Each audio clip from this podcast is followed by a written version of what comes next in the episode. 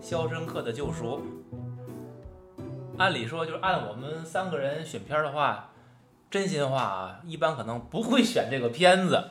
但是就是说，我们为什么要聊这个片儿？我觉得这个是，嗯，要感谢老杨的朋友，啊也是我们的热心听众热。心听众赵教练，他一直说，他说他是这个电影很打动他，而且是一直是他最喜欢的。没想到我一说这个，我在美国的大表姐又说了，说她每年会有一个重看的片单儿，《肖申克救赎》是她每年必看的。嗯，我给您查一下啊，她说的她每年必看的片单儿，他跟我说，这个她还写了很长的一段儿。他说每年必看的片子有这个《肖申克的救赎》《教父》，还有这两年出来的《以你的名字呼唤我》，我不懂怎么打动他。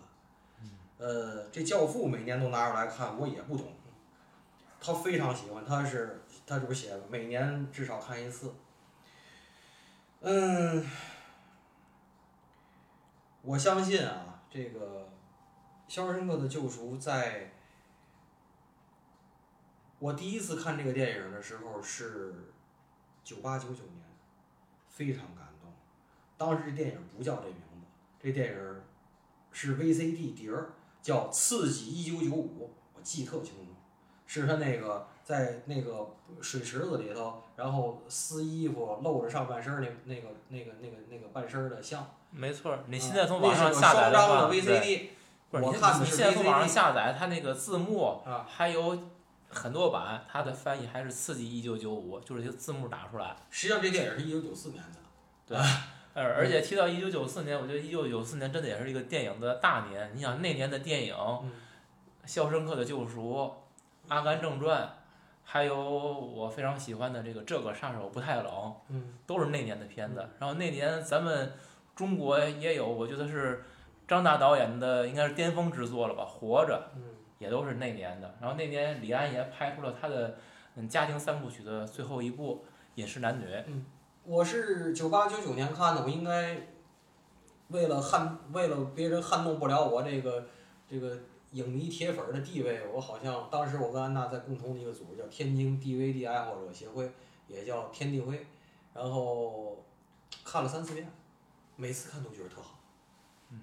可是这次因为准备准备节目看，呃，我要负责任的告诉听众们，也告诉赵教练，我们我收到了您的这个诚意，然后我们一很认真的准备了这期节目，而且呢，嗯，这也是我们三个主创人员宠粉的一个一贯节奏。您们有什么想听的，就在留言区啊，用各种联系方式跟我们联系，告诉我们，我们一定都认真对待。拉回来说，我这次准备这个节目，认真的准备这个电影，然后我发现第五遍看这个电影，这电影让我令我作呕。嗯你先来等一会儿啊，这个我觉得你得把你的情绪 稍微的搂一搂，要不然之后控制住，控制住，直接这我我，我们俩就没法往下说了，已经。控制我自己去。对不是，我想解释一下，就是为什么我们如果自己选片儿可能不会选这个啊嗯，因为这个片儿，IMDB 二五零嗯、豆瓣二五零，它都是第一名。嗯这样一个 number one 的片子，说明什么？它的受众是非常非常广，就是耳熟能详到几乎你是做影评的节目或者什么，一定有人聊过无数遍了，大家也都看过无数就，已经熟到了我觉得不需要再聊的那么一个程度了。嗯。所以可能我们不会再主动选这种片子，嗯。但是我觉得有我们的热心听友提出来了，我们必须要给一个回应，嗯。而且我们其实对于我个人来讲，我在想一件事儿，嗯这对我们三个人是一个挑战，嗯嗯就是大家这么熟的一个片子，而且有很多共识的一个片子，我们能不能从里边聊出新意来，嗯也是对我们的一个考验，所以我们不妨做这种尝试，去聊一聊它。这个片子呢，情节我想用特别简单的话来说一下，它就是说，呃，一个银行家安迪，他是因为谋杀的罪名被诬陷了，入狱，在狱里边儿待了十九年。那么他策划以及经过长时间的准备，最终成功的越狱，以新的身份开始了新的生活。这样一个故事，呃，可能这个故事怎么讲，它的评分这么高，嗯，你们两个认为是什么原因？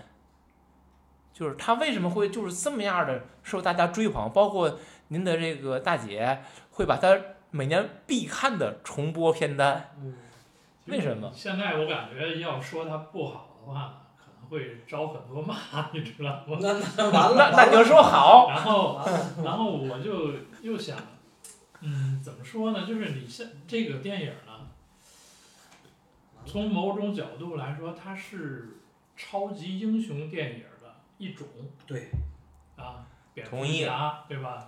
钢铁侠、蜘蛛侠之类的这一系列的，他就是在这个底层的监狱这个底层这个环境下，这个安迪他他不是一般人，他天赋 异禀，对吧？他注定是要要要要有一番大作为，就是怎么责任越大，能力越大，能力越大，责任越大的这种，嗯，他有这个特质。然后呢，它又是一个基于现实的一个，就偏现实，咱不是说就完全是现实吧，就是它不会有太高的什么又变这又变那的东西，呃，它就是基于现实的这么一个故事，然后更容易被大家去接受和理解。到这个电影上来说呢，它道理是一样的。但这里可以做一个对比，是在于超级英雄只讲了英雄如何超级，它缺乏《肖申克》的这样一个背景，所以那种片子被我们定义为口水片儿、商业片儿，定这么一个定义。那我来评价这个片子的时候，我认为它之所以这么就是有共识，是因为它有宣传了一种大家认可的普世价值，是一种普遍的价值认同。就是我想一个好好电影，它应该兼具备就是手术刀一样的这种解剖的能力。那么这种的普遍的认同，就是兼顾了很多的观众他们众多方面的情感和立场。但是这是把双刃剑，您想想啊，当你满足了更多的人人的时候，你这把剑的锋利度就势必下降，对吗？就是你的解剖力，如果这是手术刀，它的锋利度一定下降，因为它会有更多人才能接受。所以，肖申克曾经他在过去的年代他取得这个成就，我认为他是一杆大旗，他成为一个标志就立在那儿了。当你立在那儿以后，你就是旗帜成为一个标杆了。他自己的那个就是真正本源的这个东西，其实你想想，大家可能会远离他了，已经。就是我认为这个电影的个性其实是有限的，它呢只是让人们有一个标杆去看而已，是这样的。然后我再讲一个，你看我们小时候，我小时候读文学作品，就是你觉得哪种文学作品是被咱们的这个媒体呀、或者书评啊捧的最多？叫批判现实主义。那我想一个问题，现在如果我们去书店里买书，或者任何人给你排行榜去推推荐书的话，如果是文学类的，还有人给你去讲看批判现实主义吗？批判现实主义在我们现在绝对是一个，没有人会说它不对，但是也没有人会去推它、去捧它那么一个类文学类型了。大家所以我觉得现在这个东西我稍微有点歧义跟您。嗯嗯，我觉得现在的可能现在的文学更多元了。你比如说吧，我最简单的就是说我喜欢的《繁花》，嗯，还有最近我在看双雪涛，还有就是东北，我喜很喜欢东北那几个人，贾行家，我一直在推，嗯嗯那都是批判现实主义。嗯，只是说他自己不再说标榜我是批判现实，对。但是你仔细看内核就是，没错，这个问题是在于，就是说这个标签儿不会有人再去打了，也不没人往他身上贴，他自个儿也不拽这个。他不拽，因为拽着对他没好处。我为什么说提批判现实主义呢？嗯我是想跟《肖申克的救赎》这个电影，你去做一个结合。《肖申克的救赎》，我说他这电影什么？他是揭露加造梦，揭露的什么？批判现实主义不就是揭露吗？批判现实啊！你是把现实的种种的不好、你的不满，你都给它揭锅，给它揭开。这个适用于什么时候？适用于新社会代替旧社会，新力量革旧势力的命。那个时候，我们要批判现实，因为你的一切都是错的，我要打倒你。那么《肖申克的救赎》，他什么？他有没有批判？对于肖申克这个监狱，它所存在的腐败、它的弊端，对于犯人的虐待等等，那都是对我们这个现实社会种种丑陋、丑丑恶面的，他的一种反应，对不对？那么以安迪为代表的人，他就是和这种丑恶去做斗争的，他就是揭露他了，对不对？但是你揭露完了之后，他还有一件事儿，他其实还是给你希望，就是你跟丑恶做完斗争之后，你还要成功，就是他越丑恶，你的斗争的成果就越伟大，他不就这样吗？所以他是告诉我们什么？现实有不如人意之处，但是我们要仍要心存感激，心怀希望。电影里边不止一次提到了“希望”这个词儿，对吧？他让你要心怀希望，他是跟你说，让我们你不要站到这个社会的对立面。其实你看安迪最后做的什么事儿？他跟这个监狱斗争，斗争完之后他是回归社会啊，他跟这个社会是和谐和统一的。他就是革命不彻底就完了吗？他没有把牢底坐穿，对吧？对但是你想，这个如果安迪把牢底坐穿，这就变成科恩兄弟了，这就不是肖申克的救赎了。你想是不是？所以为什么就是科恩兄弟，他终究他是一个属于少数派，他不可能成为绝大多数人一个主流电影，就是因为都在揭露现实，揭露现实之后，我们然后怎么办？我们喜欢肖申克的救赎，我们绝对不喜欢科恩兄弟那样的电影。不是说咱们不喜欢突，然想起来，大多数的人。我也喜欢阿甘。那阿甘，我说是美国《鹿鼎记》，他最后没成大款，没那么有钱呢。那我那不就成科恩兄弟了吗？不是，吧？我想问一遍，咱假设如果定下次聊阿甘，你再看一遍阿甘，看两遍，你会不会跟对《肖申克的救赎》会有同样的观感我感？没试过。你试试，很有可能。你不信你就试试。这俩同一年代的片子，为什么这两个片子都这么有名儿？他们的政治立场其实是一致的。那他为什么这个是排名第一，那个是靠后的？具体第几名？其实差的也没很多。我而且我是认为，就是这个牌坊这个东西呀、你不能忽视它的力量。就是我第一个排放我立在这儿了，你后边谁再立，你都是老二。其实有一大部分原因是大家为他鸣鸣不平呗，就是大家觉得印尼应该得奥斯卡，哎，阿甘应该靠靠边儿站，所以说有一大部分人把票都投给他。很有可能就是本我就说这东西本身素质不差，差不多它有很多情感共鸣，而且就是三人成虎，大家都说这好，这 number one 看的人就多，看完之后又真好，你就五星好评你就给上了，那最后不就都推高他的分儿吗？这是有一个一个怎么说呢？是一个合谋的作用在的，明白。是吧？嗯所以我我想说，这个片子看完之后，就是你要站不要站到社会对立面，跟他和谐统一。好像这是，我记得是咱们那个群里边那个大姐，那李大姐说过嘛，嗯不能改造社会就改造自己，好像是跟我说过那么一句话嗯，我特别同意嗯。不就这样吗？安迪做的不就这件事儿吗？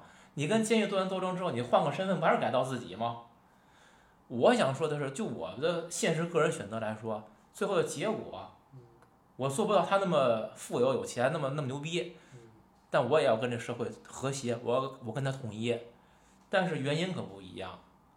我跟他和谐统一，我觉得是因为，我不是相信有希望，先信相信有梦，我是觉得没有什么希望，没有梦。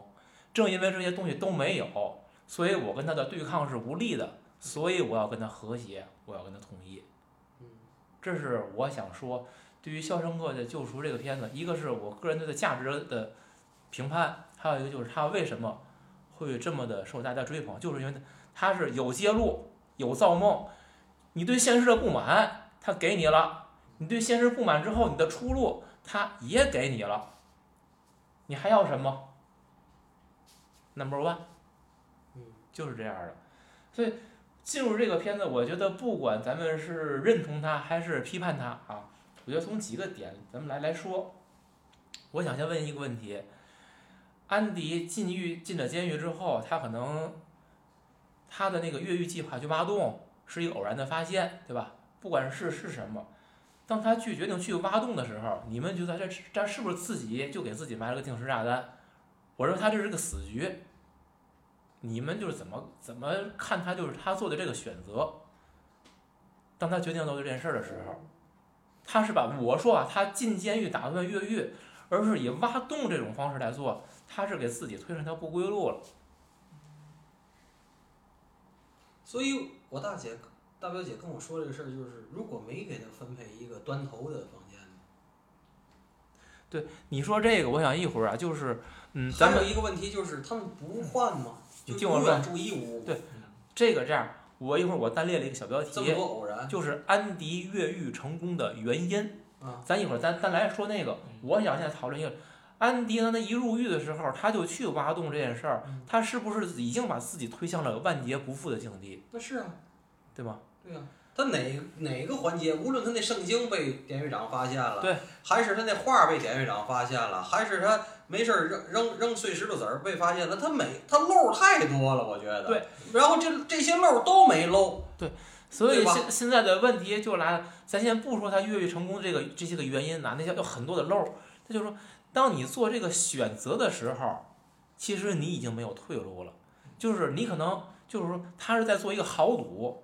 而他的这个赌就是像老杨说的，不容有一环出现失误，嗯，任何一环出现失误的话，而那个电影呢是有原著的吧？原著里边有一句话，就是如果你不做这个选择，嗯你就不会有风险。他做这个选择的时候，他没考虑过这件事儿吗？我想说的是，在这个这个电影如果要自洽的话，安迪做这件事儿已经不符合他的风格了。不，你要越这么说越符合，符合了一个对这种美国这种银行家的这种贪婪本性的批判，好，嗯，对吧？美国的银行家就是爱赌，贪婪成性，对不对？他判的是双终身监禁，嗯，他不赌他就得真坐船了就，知道吗？就是他挖洞可能觉就是觉觉得有一种可能，我先挖着看，对吧？看到哪儿，然后计划是慢慢成熟的，对吧？OK，那我再说一个点啊，安迪已经为这个挖洞做了很长时间的工作了，而且已经挖了很大的程度了。这个时候进来了一个狱友，是叫汤米是吧？汤汤汤米，汤米呢，他是因为在另外一个监监狱服刑的时候，从他的狱友嘴里知道了是那个人是真正杀死安迪老婆和他老婆的那个情夫的真凶。然后，而且他把这件事儿告诉了安迪，安迪就知道我有出头之日，就是真凶存在，我可以洗清自己的冤屈。他去找典狱长去了，这又不符合他这个高智商，绝对不符合。他可以就是说通过什么去要挟那个狱警，给他狱友换啤酒，他可以去通过什么写信呐、要挟典狱长去这个弄图书馆，包括他干的各种事儿，为他自己挖洞打埋伏这件事儿，他做了那么多工作，他不知道他一旦找典狱长，典狱长能让你走吗？对吗？他天天利用你了，你走了，他自己的可能会暴露，而且他以后靠谁去免税呀？靠谁去洗黑钱呢？这事儿再明白不过了吧？所以这个故事本身是一个重大的瑕疵吧？原著里呢？就那样啊。我没看原著。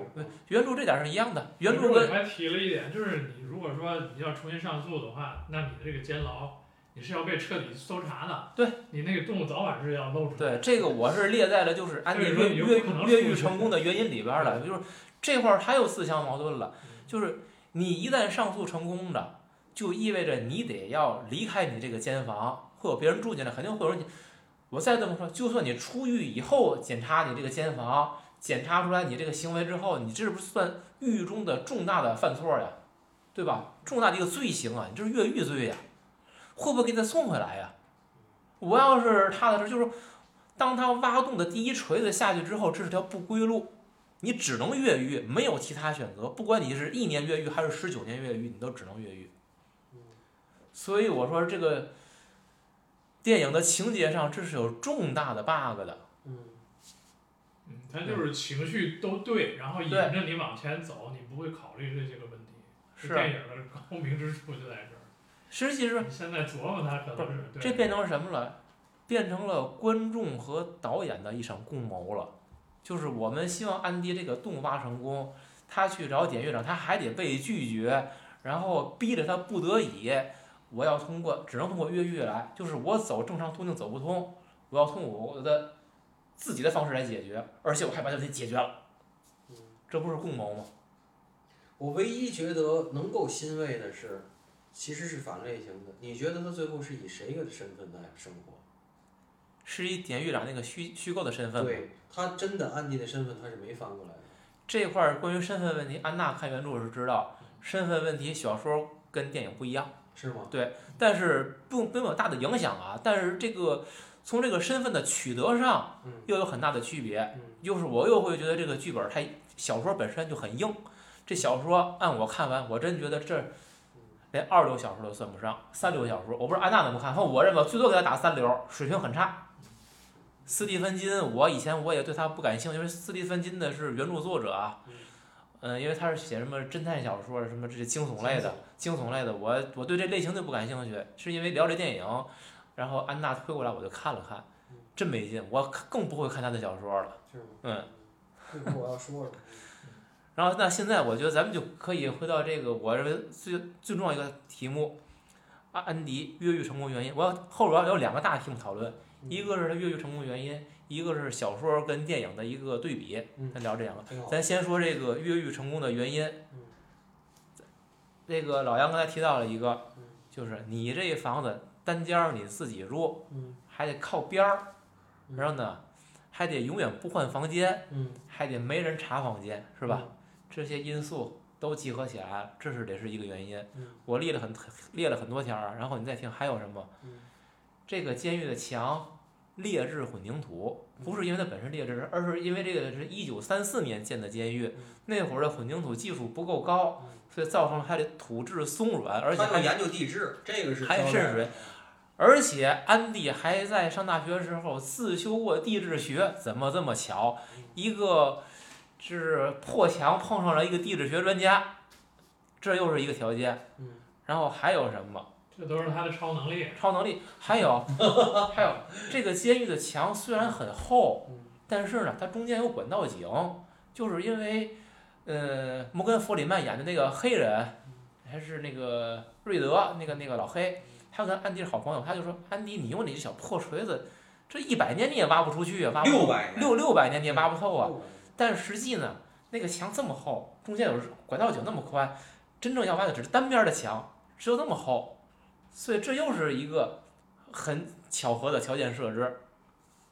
再有，安迪最后从他挖这洞钻出去之后，他是走污水管，对吧？嗯那个污水管在电影里边表的不是很明，原著里边写了是瓷管，那我认为就是陶瓷，陶瓷的。你只有陶瓷，你才有可能给它砸破。那要是个铁管，你砸破一个试试，我不信能给砸破了，对吧？这又这又是一个条件。还有，那个污水管本身很细，很细，这又涉及这个小说跟电影一个区别点。电影里边是这个那个 T 蒂蒂姆罗宾斯哈，蒂姆罗宾斯演的，他身材挺高大的，一米九八，在这原著里边，安迪是一个身材瘦小的人，那个污水管也很细，嗯仅能容下他这种瘦。就后来狱警发现这洞之后，狱警想钻进去看，那个洞都钻不进去，只有安迪这样瘦小身才能钻进去。他的身材刚好能钻那污水管又是一个小河。他要胖点儿高点儿还进不了。嗯然后污水管儿通到狱外，嗯这个他安迪是一九七五年走的，是三月吧？还是三月应该是。这个污水管应该是按计划七月份就要通到污水处理厂。就这监狱所有的污水管只有这一条还通到外边的排污河，剩下都通到污水处理厂。这条管也通到了那个将来七月份也会通到那边去。说安迪也能知道这个信息，所以他才决定三月就走。嗯我不知道他怎么知道的啊，反正也很巧合。他都忍了好几十，电影里边儿就是书里边儿忍的时间更长，忍这么长时间，他决定今天要走，再过几个月就通污水管污水污水厂了，你又出不去，嗯这有一点。然后，什么样的人能做成这件事儿？安迪这种稳定的心理素质，他具备专业的财务知识，可以跟典狱长和狱警去做条件条件交换。然后呢，他还可以充分的了解外部信息，就是安娜跟我提前跟我说过的，就是我一直有个疑问，他那个埋他那个钥匙的地儿，这么多年没被建设过吗？没被翻过吗？他说他一直都关注信息，那儿没被改造过。哎，这个他能了解外部的信息，他都知道怎么回事儿。包括他外边儿那个，他外边有个朋友是吉米，这是他的的铁杆儿，帮他打理各种事儿。他们两个人是是小说里的情节。小说里边有，电影里边没有，就是他都能了解这些，这又是一个巧合。再有什么？这个典狱长按电影里边演的就是一个人，一直是这个，这叫山姆诺顿。实际按小说里边可换了好几任了，对吧？啊，我咱不妨这就可以也把这条就说了。小说里边典狱长乔治郑纳海是第一个，然后史特马第二个。那里边有个哈利，哈利在电影里边有，他从来没当典狱长，但他是监狱监狱里边一个实权人物，具有仅次于典狱长的权利。然后这个再再后来还有一个不知名的一个典狱长，连书里连名字都没写，又当了几年，最后是才是这个山姆诺顿，换了这么多任典狱长，然后狱警也换过，尽管他们有默契。我觉着怎么也得查过监狱吧，包括电影里边也演了，翻他那床都翻了，唯独这画碰都不碰。这么多年不被发现，这也是一个奇迹吧。然后最后，最后一点就是我说，安迪自己那个悖论，就是他去争取假释，他不光争取上诉啊，他还争取假释啊，他争取这些机会。你这些机会争任何一个争取成功了，都跟你这越狱计划是矛盾的。所以我就说。安迪越狱成功的原因，你觉得这种可能性存在吗？按我说，小于百分之九十九点九，不小不，他的越狱成功的可能性小于百分之零零点零点零一，嗯，失败的可能性大于百分之九十九点九九。按我说，嗯你们说是不是这样？所以我说的是，就是说，如果巧合是一个方向，都是一个方向，全是朝着希望，所嗯，谓的希望，这就是虚假。这就是我这次看完这电影，为什么我觉得令不是令人作呕，是令我作呕的原因。我说我他妈当初怎么因为这么一个这妈傻逼玩意儿感动？我操！这他妈你仔细分析分析，有点智商，智商八十，我觉得就能分析出来，不用一百，就是就是三，它都一个方向的耦合。就哦咱你老讲三番四倒，那啊，咱不讲三番四倒，咱再普通的一个人，起码得一波三折吧。嗯他这折都不折，嗯，这是简直一路一路巧合下去，全全是绿灯，连连个红灯几乎都没有。没有没有，对吧踩刹车的。他就几乎连他去关禁闭，按电电影里边跟小说里边对禁闭的时间叙述不一样啊。电影里边他连续做了两个月的禁闭，两个月的禁闭，他那房间也没有人进去检查，也没有别人住，也没有人收拾，没人动，完好无缺的保存着，一切秘密都还在那里。嗯搞笑吧，这个就嗯。是不是？所以就是，其实我听说，咱这个我听说就是正好啊，就涉及到几个事儿。斯蒂芬金为什么写这个小说呢？他是呢被这个被这个就是一个真实发生的事件。我当时去旧金山的时候，去 San Francisco 的时候，San Francisco 旁边就是就是海外头就有一个就这个恶魔岛，这个当地华人就起名叫恶魔岛，就是 Alcatraz。Alcatraz 最牛逼的是他关过卡彭，知道吧？卡彭当年是这个美国法律史上扫黑除恶的重大事件，知道吗？啊，这个把卡彭给关起来了，就关在那个我那叫 Alcatraz。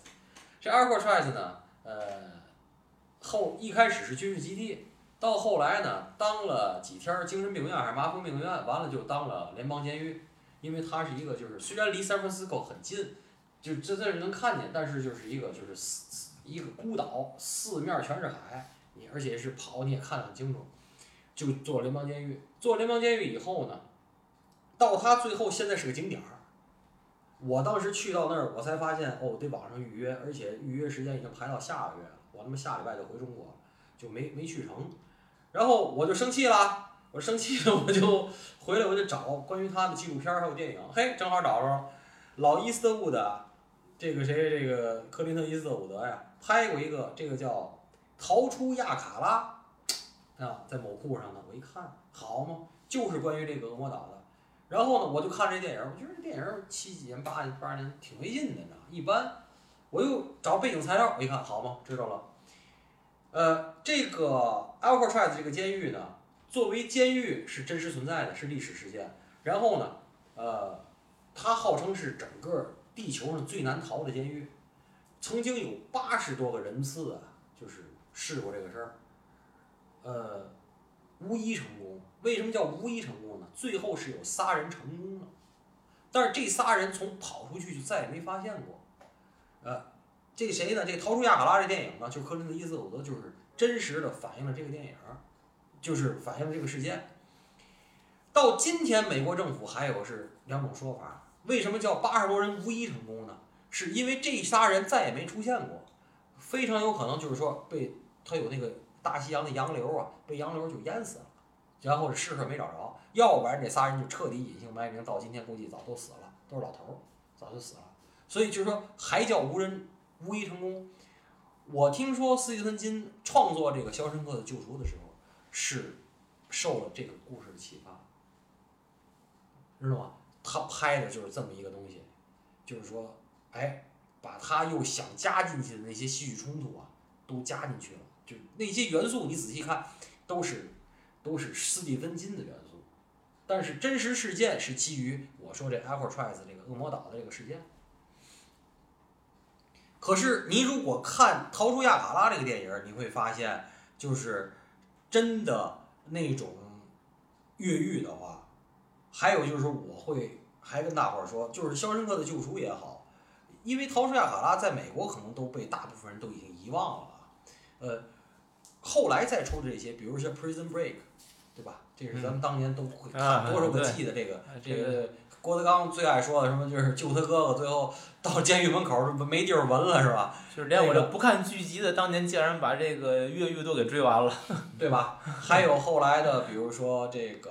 金蝉脱壳一二三，嗯，对吧？金蝉脱壳就太商业了，那就不说了。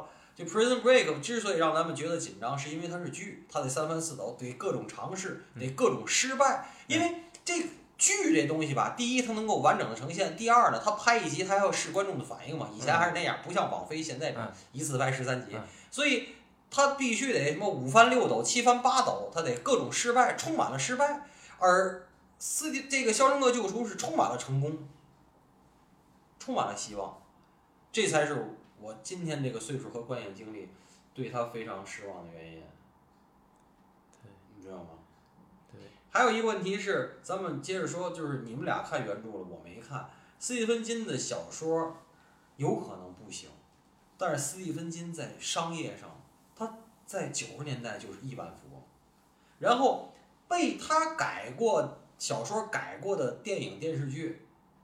很可能你不知道是他写的，但是都非常牛逼。比如说，哎，《肖申克救赎》咱不说了，《闪灵》怎么样啊？那《闪灵》呢，永远是惊悚片拍的必须第一，必须大斧头劈门，必须第一。可是我觉得那那那人家影像呈现的好，那那都都全靠影像呈现，包括那那那那那小女孩往那儿一站那感觉。那那那是就是说，库布里克的功劳。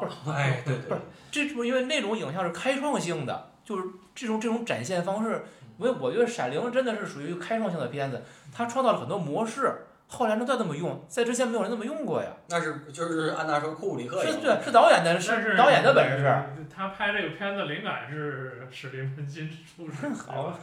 然后《穹顶之下》，对吧？这是很成功的剧集。然后我没想到，我这次凑凑这个。收集材料的时候不是凑材料啊，这纳粹高徒，我就突然想起来了。我很长很早看的，我现在都不太记得。就这个唐纳德·萨特兰，他演那老头嘛，就是隐姓埋名的一个纳粹高官，被这个邻居小孩发现了。这小孩发现了，不是举报，而是威胁这老头。最后，对吧？当你凝视深渊的时候，深渊也凝视你。这个挺好。然后，Mist 迷雾，就是不知道那个电影，我其实觉得挺没劲的。嗯。但是商业很成功，票房很好，一团一团的雾，完了把那超市整个进了，人都在超市里边儿。然后夺命电话，《尸古代》我没看过，但是据说好像收视很好，那是个剧集，好像艾美奖还得了。然后幺四零八幻影凶间，那个库萨克，那库萨克成名作，一九二二魔女佳丽，魔女佳丽，那是史蒂芬金的成名作。对啊，杰罗德游戏，小丑回魂，然后。我喜欢的《危情十日》，凯西·贝茨那大胖护士，直接给你卷起来。那我我我是因为看完电影我才知道，哦，这是斯蒂芬金的小说。啊，所以你说这个小说家的脑洞，是因为他好像啊，他滑雪摔了，摔完以后没事儿干，他也是有一阵儿就是有点创作瓶颈那种，然后他突然就是等于是一种受迫害妄想，他说我是，他就是妄想出来哦，一个小说家，然后那个也也是创作瓶颈，完了被他的那种就是书迷读者直接给直接给卷起来吼起来，让他照他想的写。这种受迫害妄想，就脑洞一开，哎，就出了出出了一本书，然后就还就拍出来了。那凯西贝斯在那电影里，那简直，你看那么丑，那演技绝对大爆发，我操！就是史蒂芬金是就是长篇小说，它是四十多部，嗯，然后它短篇的，就是像这个《肖申克》这种是，呃，两百多，两百多个好像是。说他这个算是著作的肖申克是他是他一个什么短篇小说集里的，不同的四季，然后四季呢一共是春夏秋冬嘛，嗯呃，春就是这个，然后夏就是你说那个纳粹高徒，嗯然后秋呢就是秋天的尸体，就是那个谁演的那个电影叫，嗯，伴我同行，瑞凡菲尼克斯哦哦哦他演的那个哦，电影，嗯然后东那个我忘了，他没拍过电影，东那个，嗯他就是现在去买书，那书名儿就叫《肖申克的救赎》，实际上那本书叫《不同的四季》。啊，小说集，对，那你觉得这个斯蒂芬金的书你爱看吗？我看的不多，你是觉得文学性差是？文学性是差。这么挺没劲的。咱就我就从两个角度说，一个是单从单从文学上讲，文学性就一般。嗯然后这个另外一点，我跟安娜是有共识。从电影跟小说讲，这电影也比小说拍的好，这小说也没有电影展现的那么好看。因为这个惊悚片儿啊，在美国就是它有一个类型叫 scary movie，不不还拍过那找乐儿那个就是夺命大电影儿记得吗？嗯就是 big scary movie。史蒂芬金很早就已经就叫 king of scary novel 嗯，啊，那是真的，他是 king。就像 Michael Jackson 叫 king of pop，就在美国能排能叫这个，那就必须是就是到头儿了，你知道就是到头儿了是姓金嘛。啊，必须是到头。就是他他自己非常清楚，他就是一开始写完那个《魔女佳丽》来着，那个是惊悚的嘛。嗯然后他的经纪人什么的说你你你你得写点别的，知道吧？因为你他惊悚这一类，你在文学界，就美国文学界你混不开，不入流，你得写点别的，然后你怕怕你被定型，嗯然后写完一个两个之后，就是惊悚类型一下子火了他，嗯然后经纪人就跟他说你你你别换了，你别 换了，你还就写惊悚了，经纪人不靠谱啊。对，你就说他这个创作力就是特别的惊人，怎么他写一般写个长篇。然后大概其用个那么不到一周的时间，他就把这个短篇写出来了。他这个《肖申克的救赎》就是写完，我忘了哪个小说了，写完那个，然后灵感还没有还没消失啊，咔，又用了不到一周把这个写出来了。我觉得这这个创作力简直是太惊人了，他自己也非常清楚他自己的状态嘛，然后一直是被那个就是咱们说叫主流不认可，但是呢非常赚钱，嗯，不过是到后来他年龄大了，好像被那个美国是那个文学奖叫什么来着忘了，给了个终身成就啊。最后我不知道是因为确实是销量高啊，还是安慰奖，反正给他了。嗯其实美国的当代文学来讲，你说像真正说什么美国知识分子的旗帜什么，还得说是什么菲利普罗斯啊那些人，可是费鲁罗斯说实在也有他的问题，就是我就是说他那个书到我这儿也是得捏着鼻子看，我只是知道他是我的菜，然后捏着鼻子看，我所以这个捏着鼻子还能还能彻底的菜，这这也挺有意思的。因为他的那些他的他的那些观点儿和他的那叙述那些东西是我是我喜欢的，你明白吗？所以嗯，可是斯蒂芬金这种我你们俩人一个是准备真的是感谢准备节目准备的认真，我没有任何想看他原著的欲望，你知道吗？就是这种惊悚小说儿，就是我完全，什么中国还有什么纳多，你知道吗？就是中国也有一帮写这个的，不认识。反正就是什么，反正就是这个。网络的，啊，对对对对，完了也出书，好厉害似的。我这个东西厉害的不得了，这就它的特点就是为什么你看原著，就是我就肯定肯定是你不会爱看的。嗯。呃，他就是絮叨，你知道吗？他自己都说我这写小说太啰嗦了。然后呃，好多东西呢，就是它适合拍成电视剧、电影，它画面感特别强。就是给这些改编预备的，是吧？哎对他就是你看，那这样说啊，就是这个絮叨啰嗦适合拍剧、拍电视剧的话，我想问，基督山伯爵不符合这个特征吗？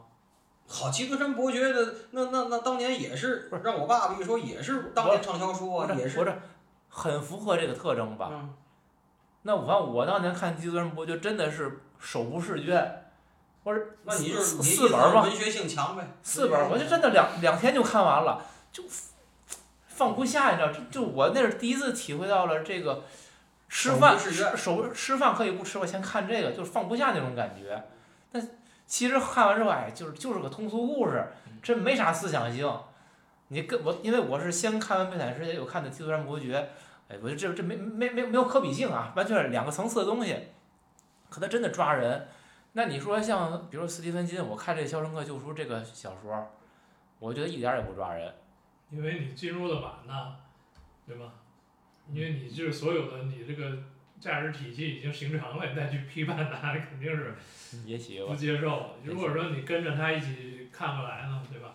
还有就是，其实咱们可以引申稍微说多说一点，就是在美国的老我我有我有时爱爱就是在那儿的时候爱逛书店，美国的这个文学细分的是非常非常非常细分的，就是包括我以前老说这个他们说这个虚构和非虚构，那那专门都不同的架子，然后诗歌还分好多种，然后当然呢美那个的的英文的诗歌分好多种，我是我是真接受不了，咱英文水平不行，然后。商业小说，他们这类都叫商业小说，都是往前面往前面放。这英文有一句说叫 best seller，这 best seller 的那些架子呢，分的也很细。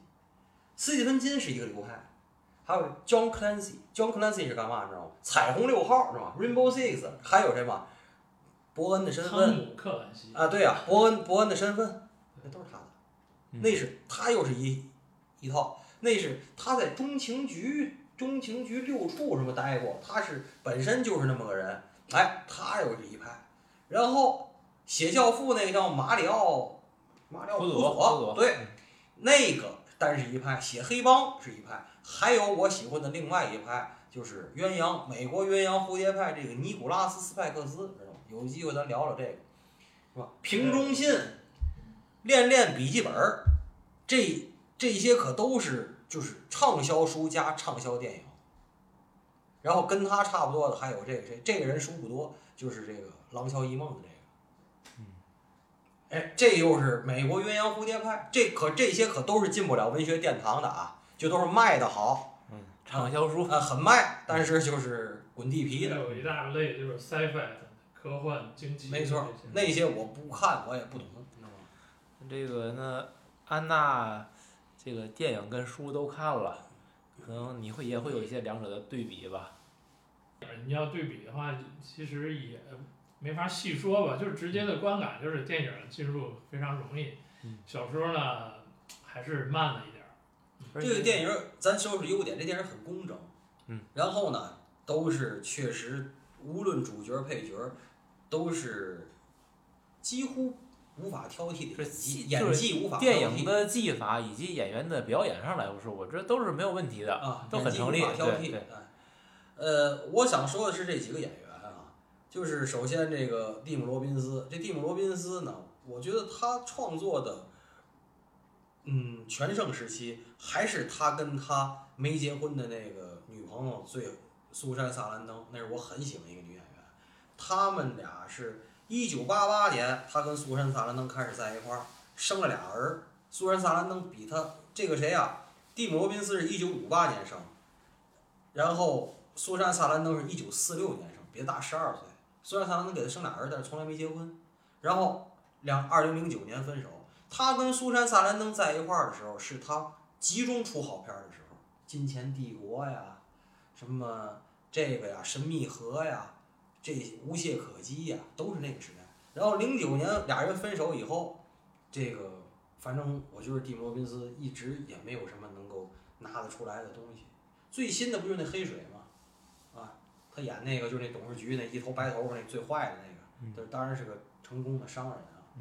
然后我知道当年他跟苏珊·萨兰登在一块儿的时候，不是他演过多少有名的电影，是因为他们俩老在白宫门前带人参弄那反战游行。这俩人啊，特别爱当那意见领袖，就是在生活中，就是特别那个。我以为他们俩结婚了，后来我查资料，好像俩人从来没结过。那个给他生俩儿。这苏珊·萨兰登是我很喜欢的演员，这个《末路狂花》对吧？还有这个《死囚一百六十八小时》，他跟肖恩潘。然后这个叫，咱们网上写叫《死囚漫步》，我记得我反正当年买盘看盘叫《死囚一百六十八小时》，这盘现在我还有。他是《死囚一百六十八小时》，他演那个等于就是说公派律师赛的那么一个心理疏导赛，得的奥斯卡最佳女主角嘛。二零一七年他演的宿敌，就是那个演那个琼克琼克劳夫的那个那个那个。嗯这个电影跟原著呢，他们的这种差异对比，我列了几条。嗯刚才已经提到了，就首先安迪的这个人物形象，嗯嗯，一个是电影里边过于高大了，原著是瘦小，还有一个对于人物的嗯表情的一个塑造，我认为啊，电影里边更接近于一个正常的真实的人，因为在书里边儿，安迪这个人其实是不苟言笑的，他几乎干什么事儿都是喜怒不形于色，嗯。而在电影里边儿呢，比如说他为狱友争取到了啤酒，嗯，争取到了这个图书馆的资金，弄来了书，他那个高兴的表情嗯露出来了嗯。我觉得这个更真实一点。首先，这事儿就是个值得高兴的事儿，你为什么不高兴呢？如果这事儿你都不高兴，反而显得你不正常了，是吧？所以我觉得电影里边人物形象会更正常一些。还有有一小细节呀、我觉得我看的也是挺细的。修屋顶的时候，书里边写那啤酒不是凉啤酒，是热啤酒。说这帮人喝的觉得这啤酒挺热的，但尽管如此，能喝上啤酒还是很满足、很知足。这个我倒是觉得电影书里边写的更写实一些。谁给弄凉啤酒去？电影里边说凉啤酒喝味儿美，其实不是这样的。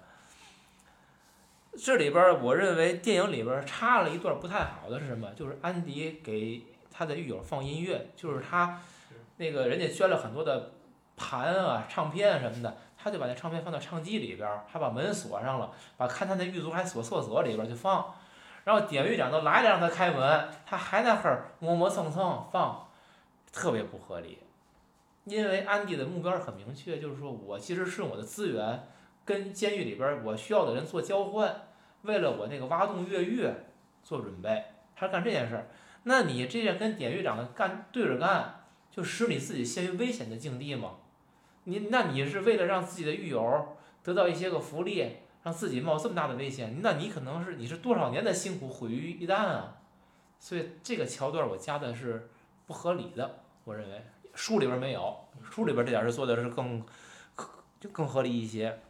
还有这个监狱里边这个反腐败这个事儿，书里边其实提到很多，就是为什么他们的典狱长，包括这个狱卒、狱警的换了好多波，不断的有外边的记者假扮那个犯人来调查，来曝光他们这里边的贪污腐败、各种黑幕。嗯。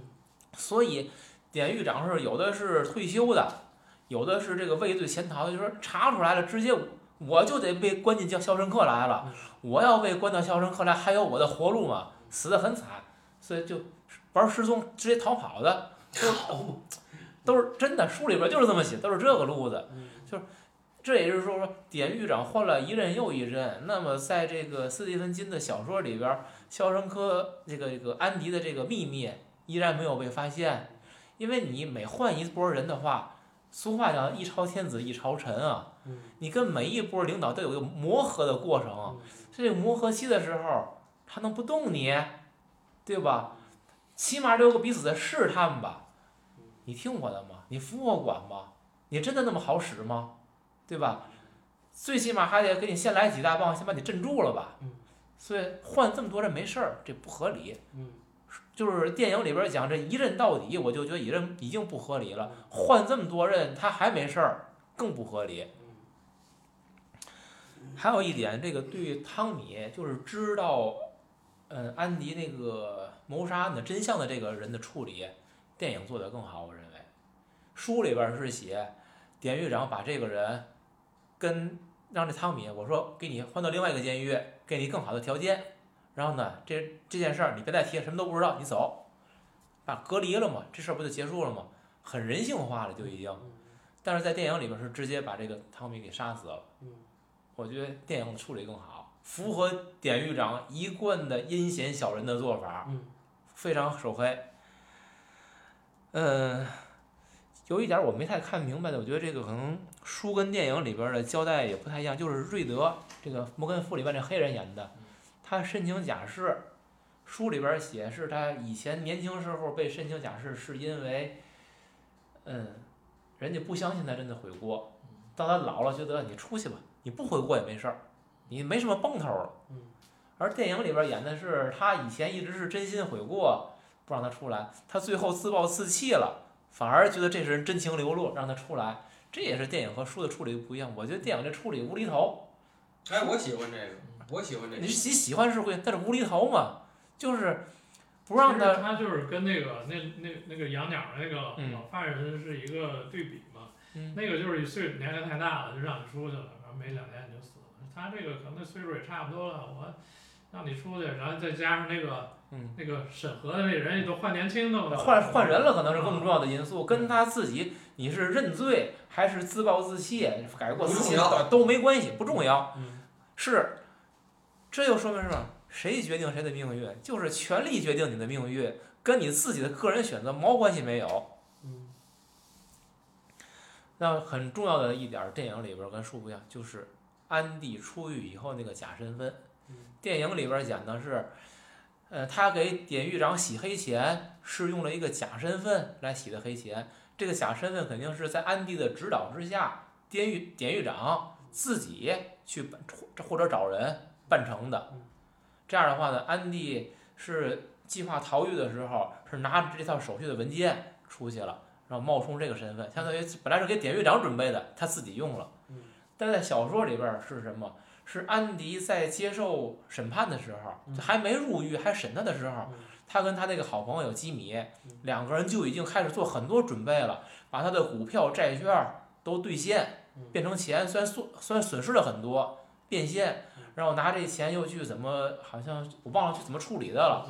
啊？又投资了，对，做投资就是以什么投资呢？以一个新的身份，那个身份是那个吉米，就他的朋友，跟他一块儿打过仗的朋友，做了一个新身份，相当于在进《肖申克》之前，他已经为越狱做好准备了，已经有新身份了。后边他所有的投资他的钱都是用这个新身份，而且他是准备越狱之后，他那个去抢劫找那个师傅拿钥匙嘛，嗯也是他的新身份的所有的文件锁在一个保险柜里边，那个保险柜的名字也是用那个新身份的人的证件来弄的，所以他所有东西，他去拿那钥匙，拿他新身份嗯去过新生活，这跟电影里边演的不一样，嗯就是一个是为典狱长用的嗯，一个是压根儿人家安迪就是为自己用的嗯，重大的区别。这我也觉得这个电影更高明，可是高明同时存在一个问题，嗯偶然性更大了。嗯典狱长要是没用你呢，你要是没有这个新身份呢嗯，你出去之后会不会跟之前越狱的犯人一样，跑出去了，又被当地农民逮着了，又被警察发现了，不同样的命运吗？这这会儿又是一个巧合了就。最后一个特别大的不一样就是越狱时间，电影里边讲的他是一九六六年越狱，他坐了十九年多，不到二十年的牢。而在这个书里边写的，他安迪是一九四八年入狱，一九六七年出狱，相当于安迪是，哎，不对，一九七五年出狱，安迪是一九六七年就已经把这洞挖好了，挖好之后他又渗了八九年。书里就是摩根·弗里曼那个那个演的黑人在猜测，他是有犹豫啊，已经习惯了监狱的生活呀，还是有什么怕这事儿不成，反而会坐穿牢底嗯。他一一直不敢实施，又审了九年。我觉得这又 难以理解。这洞挖成了你不走，相当于这定时炸弹随时引爆嘛？你说洞没挖成，你没法走；挖成你不走，你不随时等等着别人点吗？反正是这个电影啊，我是觉得槽点太多了，捋了有半个多小时的槽点。不可理解。所以我但是有一点，我不知道安娜当时当年怎么看，反正我跟老杨当年的感受是一样的，倍儿喜欢，倍儿好看的倍儿感动。今天再看全是槽点，原因大概我想咱们三个人原因可能会一样啊，就是我们跟现实的接触更多了，可能是，就是我们对这个真实社会的认识比以前更深刻了。以前我们的脑门上都写着 “hope” 这个字儿，现在这个字儿的意义我们为它重新赋予了。这个东西是这样，就是说它一边儿倒的关于这个电影的关键词都是叫救赎、信念、自由、友谊、希望。关于这个电影儿一边儿倒的关键词都是这个，所以我说这个电影给我看的就是摩根·弗里曼。我刚原来我准备了他的背景资料，我也不想说了，就是说什么叫好演技？我现在想探讨的是这几个人演这个电影的时候，像摩根·弗里曼跟蒂姆·罗宾斯演这个电影的时候，他们信这故事吗？如果信能演成这样，是叫好演技还叫坏演技？如果不信演成这样，我觉得叫好好演技，嗯，信了演成这样顺理成章，对吧？信了，如果演成这样就是顺拐。所以，嗯，您要是没什么说的，我给封个口。我认为我看完这部电影，我的脑洞是我更希望那奸夫淫妇就是安迪杀的，这符合他智商。然后最后还能洗白白，嗯，就是他杀的人，可是如果是那样的话，我还得打断您，嗯，又不符合他的高智商了。如果他就是他要杀的，他应该把这计划做得再完美点儿，而不应该让自己连进监狱都不进。进监狱。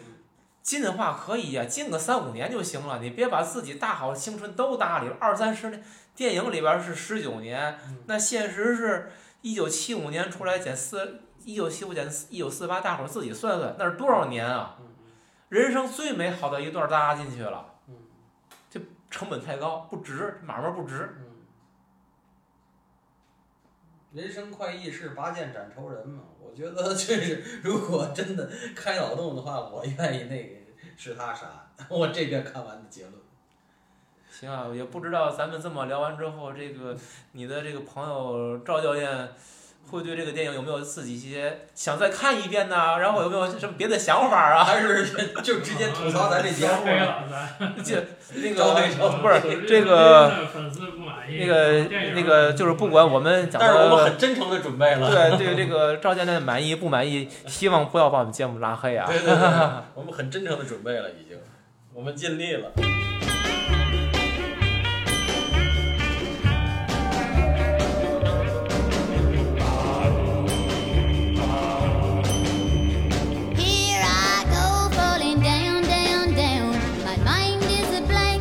My head is spinning around and around as I go deep into the funnel of love. It's such a crazy, crazy feeling. I get weak in the knees. My poor old head is a reeling as I go deep into the funnel of love.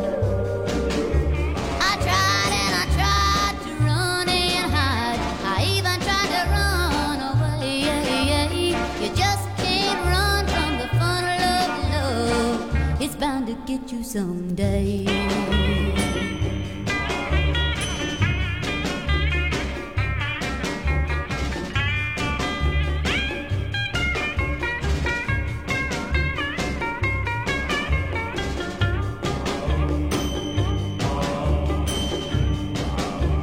It's